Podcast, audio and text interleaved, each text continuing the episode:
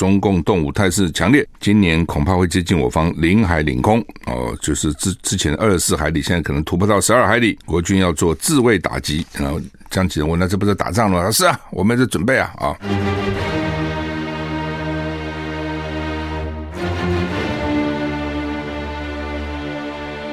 赵少康时间，吃喝玩乐骂，和我一起快意人生。赵康，欢迎你来到赵少康时间的现场。台北股市现在小涨十点啊，台股昨天大涨了一百五十五点，涨零点九九个百分点，涨得非常好。那么现在呢？哎，怎么又跌了啊？跌零点零二点。美股昨天普通了哈，道琼小涨零点零零点一二个百分点。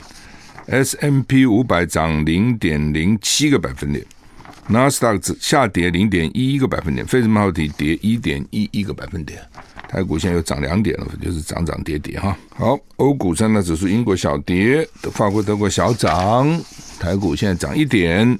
天气今天新竹关西啊，只有七点九度，很冷哈，白天回温啊，温差很大了哈。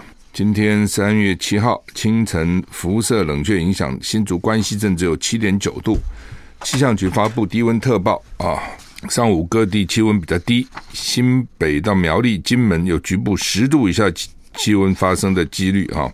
冷寒冷地区就是黄色灯号的地区，包括新北市、桃园市、新竹县、苗栗县、金门县。不过那新北市很大，所以一定是只有某个局部地方哈。那吴德荣在他的专栏说呢，明天清晨新竹苗栗平地最低气温仍降到十度左右。明天白天起到礼拜天气温逐日回升，各地舒适为热，早晚偏凉为冷。日夜温差都很大，要注意啊！礼拜五开始，西半部早上容易起雾，也要注意。礼拜天晚上锋面到了，呃，夹带冷空气南下，天气明显转变，气温骤降。下礼拜一天气转冷啊，下礼拜二清晨降到最低温啊，达到强烈大陆冷气团或大陆冷气团的状态哈。那但是还不确定哈。就是再再看看啊，就现在开始慢慢好起来。明天呢，它新竹苗栗早上还是冷，但是明天礼拜三嘛，新竹苗栗早上冷，今天这个关系就冷啊，啊，关系在新竹啊。然后呢，明天白天开始慢慢转暖，礼拜三转暖转转转，礼拜天都很好，到礼拜一又冷了哦，礼拜一、礼拜二冷，它就这个意思，而且很冷，这天气真是怪里怪气的啊。好，那么。日日本经济新闻不是报道我们九成退役官兵都到中国去卖情报吗？那他当时是说匿名了啊。那外交部也关切，我看昨天那个彭士官也骂他们啊。然后国防部长也说，也透过他们的组织去抗议。日经新闻今天在原报道相同版面刊登声明，因为有很多时候这些报纸很坏哈。他骂你的时候，头版的、二版的做大大的；他澄清的时候呢，在报屁股下面搞一个小小块。那日经呢，在原报道相同版面澄清，报道不代表社方立场，并对造成困扰表达遗憾。哈，那你也不能说不代表社方立场就不是啊，你还是你把它报道出来嘛。哈，外交部今天发布新闻稿指出，日本经济新闻二月二十八日八号引述不明。来源之一国家保家，质疑国军保家卫国的忠诚度，经台湾表达严正关切以后，日经新闻在三月七号在原报道相同版面刊登声明啊。三月七号是哪一天？就今天啊。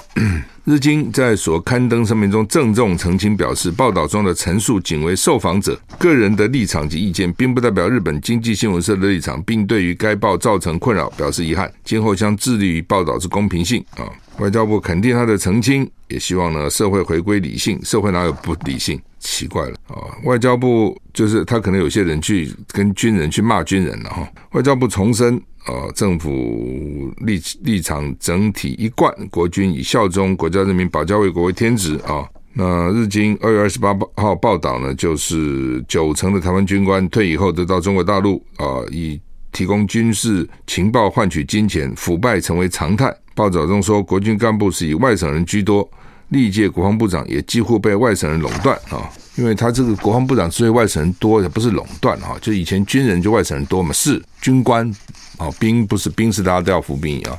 那军官为什么外省人多？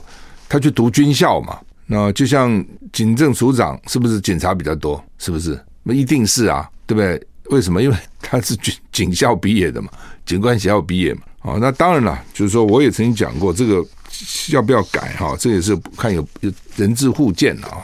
你看美国的参谋首长联席会议主席，就是相当于我们的参谋首长，包括现在这个密利，很多都不是职业军人的，所以职业军人就念官校一路念，不是的，他都是预官去干的。哦，美国的这个他叫做 ROTC 哈，预官制度办得非常好。我在美国念研究所的时候，看很多大学部的学生就穿着军服啊，背着枪来，我说干嘛？那天就是上军训课了。哦，他们只要你大学生愿意加加入军方的这个 ROTC，他给你奖学金的。哦，在大学给你奖学金，那你大学毕业，他还有去服役或者有另外的训练，在大学就有训练了，他一定有他的一套制度。那有不少美国的将官是从这个系统出来的。台湾呢，也不是台湾的，整个就是我看从大陆到现在，就是很讲究你是哪个系统出来的。哦，甚至呢，同样是他们官校送到西点啊，或者把基尼亚军事学校，都最优秀的选区那边送去，回来都不行。哦，同学可能都排斥他，你稀奇，你了不起，你到西点。你也知道，那种封闭系统里面排斥性是非常强的，他们非常讲究学长学弟制的啊！你不要说什么预官了，你不是非非我这个系统的，你就是我这个系统，你到美国去留学了，回来可能都都跟我不太不太搭嘎哈，就变成这样，是非常保守了。所以呢，别的人也很难进去。我觉得这点哦，因为你要当将军哦，要当到这种。带兵打仗要非常厉害的人，那脑筋要非常好，否则呢，一将功成万骨枯，这么多兵跟着你，那你如果乱指挥一通，那么麻烦了。所以说，军人一定要非常聪明，脑筋要非常好，否则的话哦，真的到时候就等于等于把子弟兵都送去送死哈。好，那日经现在呢，只是表示遗憾，我看到哈，这个对该报造成的困扰表示遗憾，今后将致力于报道的公平性。他并没有道歉啊，其实并没有道歉啊。早上有没有同仁跟我说道歉的道歉？我看从头到尾找不到道歉两字啊，只有遗憾，而且在推责任，所以这不是我们报社立场啊，就是意思说那个写的人的立场。而且呢，他是问问的人这样讲，那你问了谁呢？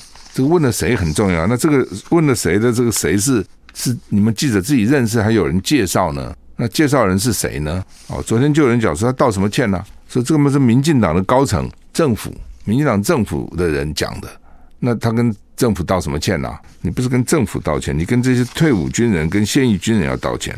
传啊，蔡英文四月要访问美国，在加州会晤麦卡锡啊，说为了怕激怒北京。英国金融时报报道，英国金融时报消息还有时候蛮灵通的啊。美国众议院的议长麦卡锡计划四月初在美国加州，而不是台北会晤蔡英文总统。避免激怒北京。报道还提到，是蔡总统说服麦卡锡在加州会晤。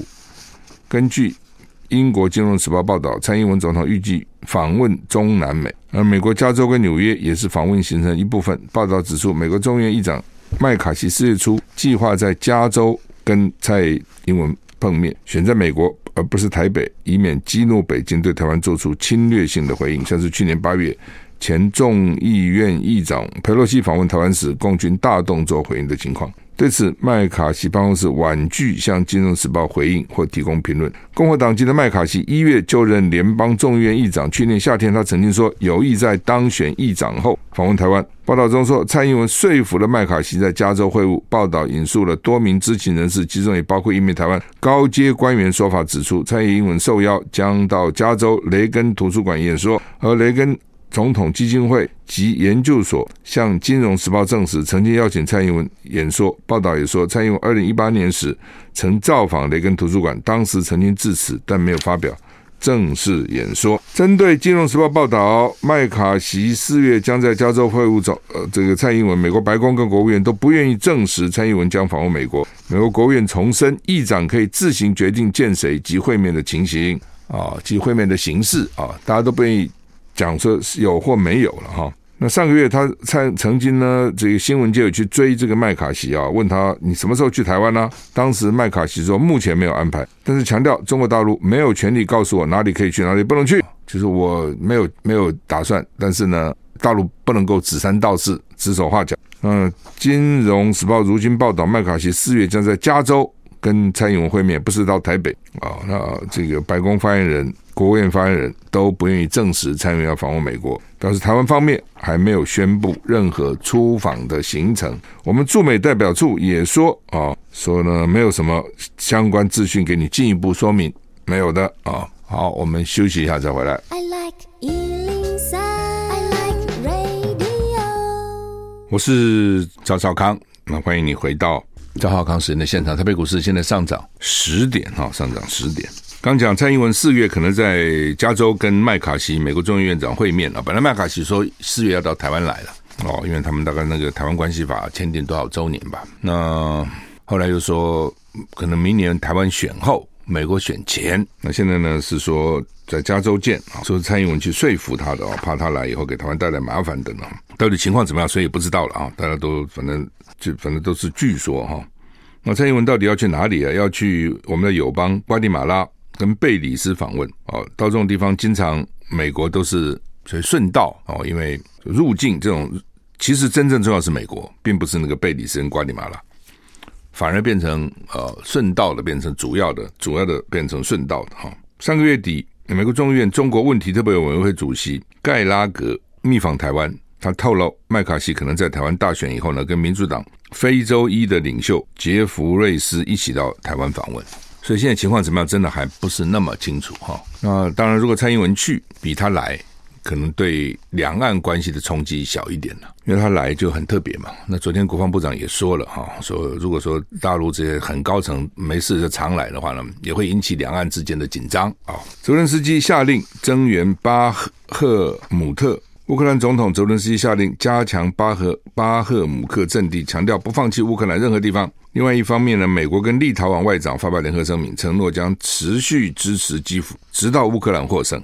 泽伦斯基表示，在跟军方参谋协商以后呢，决定下令加强保卫巴赫姆特。乌克兰没有任何地方可以放弃，将会保卫国家的每一寸土地。泽伦斯基还回应了关于乌克兰从东部城市撤军的谣言，说这些都是假讯息。总统顾问说，乌克兰对巴赫姆特的防卫已经实现主要目标，就是补充兵力、争取时间，以及对俄俄军造成重大损失。所以对乌军说，这是巨大的战略成功。他也说，军方领导人已经达成共识，继续保卫哈巴赫姆特。啊，另一方面呢，这个美国国务卿布林肯跟立陶宛外长在华府会晤，发表联合声明，说会。支持乌克兰直到获胜啊！那就呼吁其他的盟国也跟他们一样这样做啊！不过看起来巴赫姆特是很战火很猛烈了哈，所以才会说我们要已经研讨了要继续保护，继续继续保护。就是说曾经有被怀疑说要放弃哦，所以才要讲说我们开开会了，说决定继续保护哈。俄罗斯部队还在乌克兰东部持续推进哈。那在前线的顿内茨克的马林卡，如今已经沦为一片荒地。空拍捕捉的影像，如今只剩下黑跟白，白是雪，黑是烧焦的建筑物跟树木，除了残骸跟瓦砾，什么都没有了。这个马林卡镇呢，曾经是人口大概一万的郊区的中心。乌俄呢打仗以后呢，几乎可说是没有一栋建筑物是完好无缺的。乌克兰外交部透过推特指出，这里曾经是一座和平的城镇，曾经是，直到俄罗斯的罪犯把这里夷为平地啊，就是一个一万人的一个村庄啊，或是万万人的一个小小都市、小城镇哈，然后打到现在只有黑跟白，白是雪，黑是烧焦的建筑物，也蛮惨烈的哈。那人呢？哈，我们最关心的是人都去哪里了？美国的媒体说，中国人大将批准成立新机构。要加强管控数据，大家都想管控这个数据。华尔街日报报道，中国大陆正在计划成立一个新政府机构，集中管理国内储存的大量数据，借此解决商业数据安全问题，并且改善监管结构。哦，这个新机构将成为中国处理各种数据相关问题的最高监管单位。中国人民代表大会。人大了，将于本月十三日上讨论并批准成立这个机构。据了解，这个数据机构呢，将为企业制定跟执行数据收集及共享规则，并且决定跨国公司能不能输出他们在中国营运产生的数据。好，另外这个机构也将调查数位领域的各个问题，并且查明容易受到网络攻击的数据安全漏洞有没有用。这有点像我们的那个什么唐凤那个什么部啊。到底这有有办法吗？不过他们当然，他们控制是比我们控制更严、更严密了哈。德国想要计划呢，把五 G 网络禁用华为及中兴通讯的部分零件，哦，说看起来他们对老老共哦这个防范很严密。德国《时代周报》网站说呢，德国政府计划禁止电信业者在自家五 G 网络中使用中国通讯设备大厂华为跟中兴电信的中兴通讯的某些零件。《时代周报》指出呢，这项禁令可能包括已经建置在五 G 网络中的设备零件，要求业者移除、更换零件。德国政府没有立即回复，他们说希望你德国政府评论，所以有没有这个事？媒体会要求嘛？你。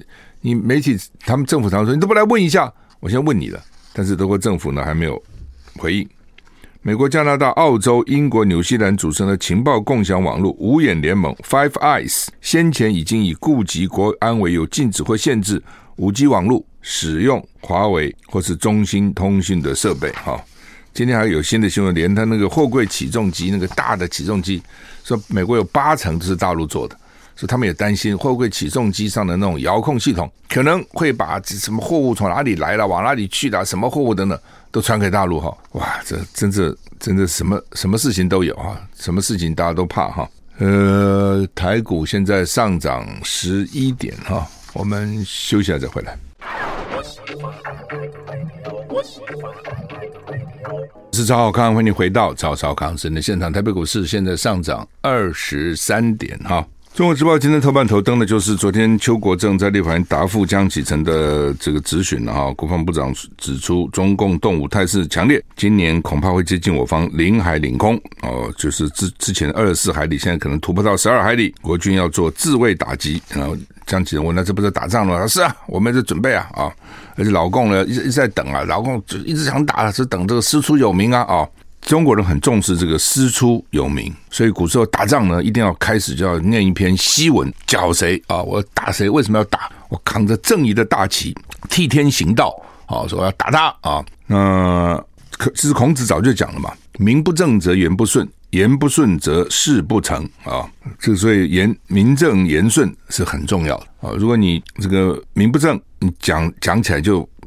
拗很拗口啊，讲讲的支支吾吾的，你道理讲不清楚啊，名不正则言言不顺则事不成，事情就做不成哦。所以你要这个道理要要要清楚，而且要一贯。那如果你去打仗，你根本讲不出个道理，那你去打打什么呢？啊，那你这仗就不容易打赢啊。你比如说俄乌战争好了，我们这样看好了，俄国的理由一定是说呢，美国以及北约呢越来越逼近俄罗斯哦，现在要把乌克兰搞去加入北约呢，那俄罗斯旁边就是北约，就是这个北约的乌克兰。所以俄罗斯呢已经被步步进逼到无以复加的地步，所以为了保护俄罗斯本身，他们要采取所谓特别军事行动，还不是宣战哦。他现在俄普京倒认为现在还没有讲他们是战争哦，他叫做特别军事行动，所以他要，否则的话，俄罗斯人会想说，那我们这样被国际制裁，经济成长率也降低了，对不对？然后呢，打仗还被征兵了。什么什么意思呢？他就要讲说，我们非要这样做不可。我们不这样做的话呢，我们会被美国被这些人都这个千门踏户。我们这个长痛不如短痛啊，干一次。那乌乌克兰这边一定讲我们要保卫领土啊，这个寸土这个不失啊。俄罗斯很坏啊，这欺负我们了等等。要不要加入北约？说我们的自由，他哪能管得到我们的？反正一定是用这种方式，就是大家都必须要把道理讲清楚啊。你道理不讲清楚是不行的。所以呢，邱国正说，别国的高层来访，共军将师出有名，就是说，你看你什么意思啊？那麦卡锡说，我要去哪里是我的自由啊，对吧？你管到那么多，Great，台湾也会觉得说，那人家要来我怎么办呢？但是从北京的立场是说，啊，你美国跟我是有正式邦交的，我们是明媒正娶，写在那里啊，当时有建交啊，有公报啊，你现在不私下跑去跟台湾这个勾搭在一起，那你什么意思嘛？你现在不是？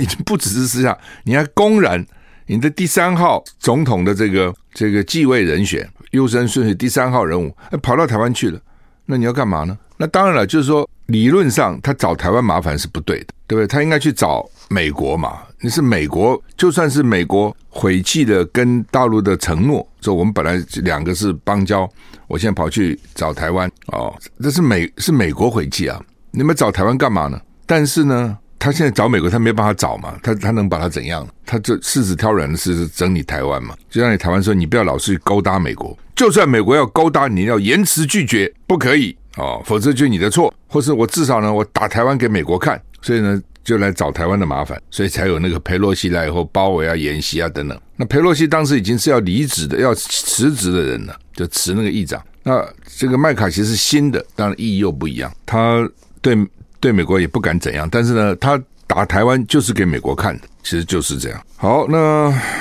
联合报头版头呢，也都这个都是昨天江启臣问的。我在想，江启臣是不是有什么密密线？这个秘密的这个线民在军方？否则我们怎么会知道这个问题呢？啊，比如江启臣就问他说：“那美国有没有可能要把现在放在南韩、日本、菲律宾的储备弹药移到台湾呢？对不对？”所以我想他会问这个问题就很深入了。那邱国正就说正在讨论。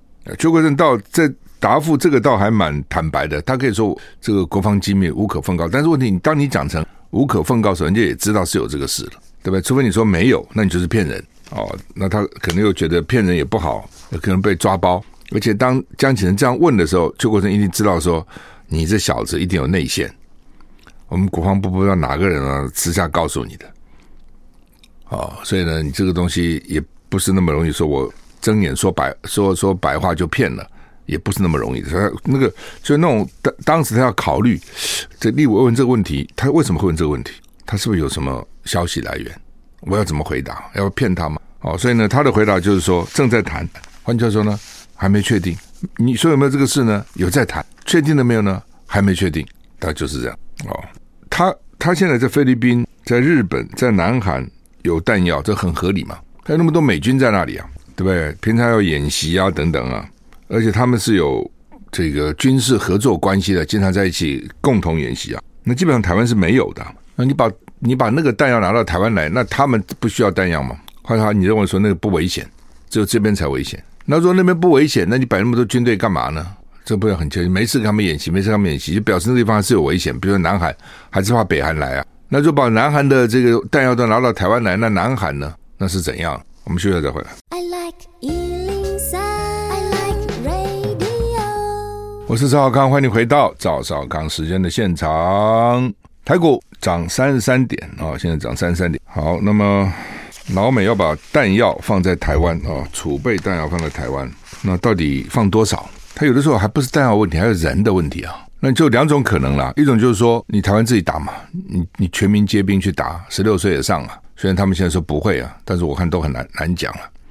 第二是美军会来，美军会来，他不能带一堆弹药啊，所以他就就地取材。用台湾的弹药哦，到底是怎么样？我们真的不知道，因为真的打起来会什么状况，你也不会知道。有很多时候都情况会变了！啊你比如说俄俄罗斯打乌克兰，开始他就觉得很快就打下来嘛，普丁自己也认为很快打下来，但是乌克兰的抵抗的决心、抵抗的程度是强的，这点你不得不佩服哦。这种斯拉夫人是很厉害的，很这个坚守自己的这个阵地哈。那俄俄军呢，这一下打不下来，西方这些国家才看到说，咦，没有被打下来，支援才来，哦，真的是这样。从某个角度，假如一开始被打下来就没有了。所以你将来老共打台湾是什么样状况？你当然可以有几种假定啊，但是到时候真实情况怎么，你现在很难逆料了。哦，老共有可能先不出兵啊，哦，先这个网路先把你这个切断，那个切断，然后呢轰炸你。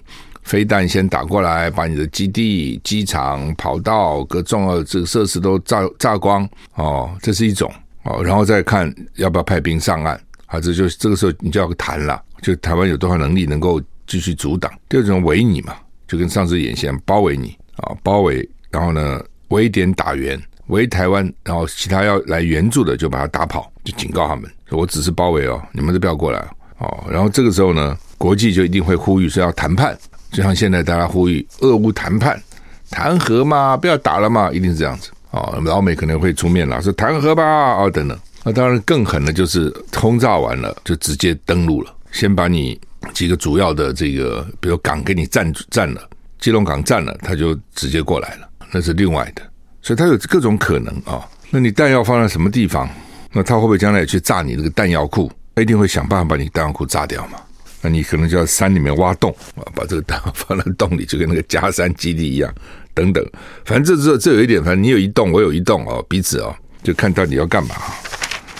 那不过就显示了哈，就是说这个显示就是说，老美一直想把台湾变成一个火药库，他不是只有把弹药放在台湾，他希望你整个台湾就变成一个火药库。现在看起来慢慢在往这边推啊、哦。那老美的假定，我认为老美的假定就是说老共越来越强了，这是一个事实，总有一天要把台湾拿打下来的，这是老美的假定。那既然如此，老美又不愿意台湾被老共拿去，因为拿去以后很麻烦，所以呢，就要你台湾不无论如何你要有坚决抵抗到底的决心，这是老美的讲法。老共这台湾这个中美台是很奇怪的啦，哦，通常很多那种国家处不好，本来就是世仇，嘛说打就打了。那老共呢，对台湾是两手策略，所以两手呢，一方面他也在准备这个军军队去国防，一方面呢，他给你让利哦，让你台商啊、台生来，让你这每年台湾赚他很多钱，一年赚人家一千七八百亿美金，全是自我都没有看过有这种情况的，就很特别。也就是说，老共目标是统一你。但他也知道没那么容易，打打一下子打赢了，你就是他的了。国民党就不是就是打毛泽东讲枪杆子底下出政权嘛？那打赢你就是我的了嘛？打赢打下来以后，其他国家那他把中国大陆打下来，不就打下来了吗？我们八年抗战跟日本搞了八年国民党了，老共四年就把国民党赶出大陆了。当然，这中间你在八年抗战的时候，他在底下也在做工作了。哦，农村后来农村包围都市那另外一回事情。所以呢，你这样就是说。要打到什么时候？要打多久？哦，老共也会想，现在隔海不容易嘛，容易他早就把你打下来了，他也不是没试过嘛。哦，要隔海作战不容易的，那这个时候他就要衡量了，到底是和平统一还是武力统一好？对他来讲，你如果是他，你也希望和平嘛。但是和平，那台湾现在不愿意嘛？那不愿意，你也不能光去这这个检讨台湾，你要检讨检讨你自己啊。如果你真的那么好，perfect，什么都好，那么台湾可能还不会反对啊。但为什么台湾现在不愿意呢？就是你的政治制度各方面这都不同嘛。哦，那你自己要不要建德修业，把自己也改得好一点？这是一种。第二种就是说，打当然最快了，那打赢就就赢了嘛。但是那个死伤很惨重，那个仇恨结得很深呐、对，输的当然没办法，但是你认为心里服气嘛？有点不服气嘛。所以对他来讲，当然是最好和，最好不战而屈人之兵，上之上者也。他会不懂吗？但问题呢，就时间要长久嘛，因为就要时间嘛。要潜移默化，要交流，要这个互要，反正就是要搞很久，那就看你有没有这个耐心嘛。那另外就是说，历史会怎么走，真的很难讲，将来会怎么样演变也很难讲。那老美认为，我觉得老美现在看起来认为说一定是会打的，只是迟早。但是我认为老共呢，他能不打，他也不想打。那就台湾的态度到底怎样？美中台各有各自己的盘算。我是赵康，欢迎你回到赵少康时间的现场。台北股市涨十九点哈，马祖那个缺缺粮缺肉哈，实在是真奇怪哈。军方照理讲，它的通报系统应该是相当不错的哈。你看它这个军有军的系统，那政有政的系统，那怎么会搞到大家都不知道呢？啊，都不知道说有缺缺肉这样的事情。那马防部说只缺两天，但他们据了解说，起码已经缺了二十天了。就军队军方哈、哦，哎，这个我就很难了。军方一定要把他们这种掩喜欢掩饰的这样的个性改掉，但是我觉得很难改啊，因为军方呢跟军方军队、警察跟帮派都一样，情治单位也一样，他们喜欢自己自己解决，不喜欢外面的人来干涉他。哦，帮有帮规，家有家法，就这个意思。所以任何事情呢，我们自己解决好，不需要让外面知道。那所以就掩饰，什么事情都是掩饰，做表面功夫，这军队最会啊。所以服过兵人都知道，弄了个半天，你就虚伪造假，那已经都被搞成这样，他还要说他只缺粮两天，缺粮两天会搞成这样吗？那为什么会缺呢？理论上讲，尤其你军军方这个保防系统，军方里面你要正一正呃参一参二参三参四正一正二正三正四，你要反应的，你都不反应吗？这很奇怪哦。所以你军中的那个通报系统怎么会失灵到这个地步呢？哦另外就是说呢，他们就是都委托嘛，委外民间的船，就觉得说呢，风浪大了，船坏了啦，等等划不来啊，等等，他江本球队那边算。现现在我们什么都委外，你知道，政府也什么都委外，军人也什么都委外，将来干脆你不打仗也委外算了嘛，找外籍佣兵来嘛。你自己每天有那么多船在海上跑来跑去，你没有船吗？你没有运输舰吗？也有，好吧？你说船风浪太大，那你没有运输机吗？一天他就昨天就出动了 C 幺三洞啊，一天就说可以运去十天可以吃的肉啊，你早为什么不做这事呢？这有那么困难吗？你每天老共飞机来，你上去跟他什么驱离那么多飞机上去，你自己的官兵没有肉吃了，你派个运输机运会怎样呢？而运输机平常也没有什么战备任务啊，老共飞机的还没运输，也没有说派运输机上去应付的，不是很奇怪吗？所以你觉得整个就是还打仗，这样的部队怎么打仗呢？你仔细想想想都觉得很可怕。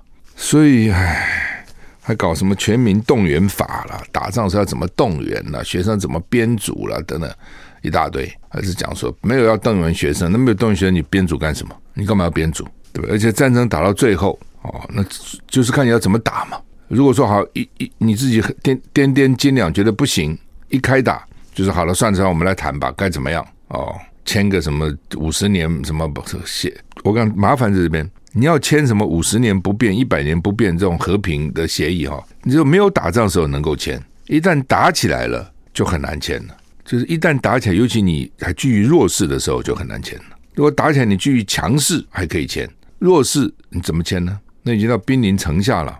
所以呢，以目前这个情况啊，这个你才比如你要立那个什么全动员法，你说这些学生没有要上，我就讲嘛，除非一开始就已经解就解决了哦，要不然就是打到底，打到底。我已经跟你决定要这个跟台湾共存亡了。什么叫做少年兵？不可能。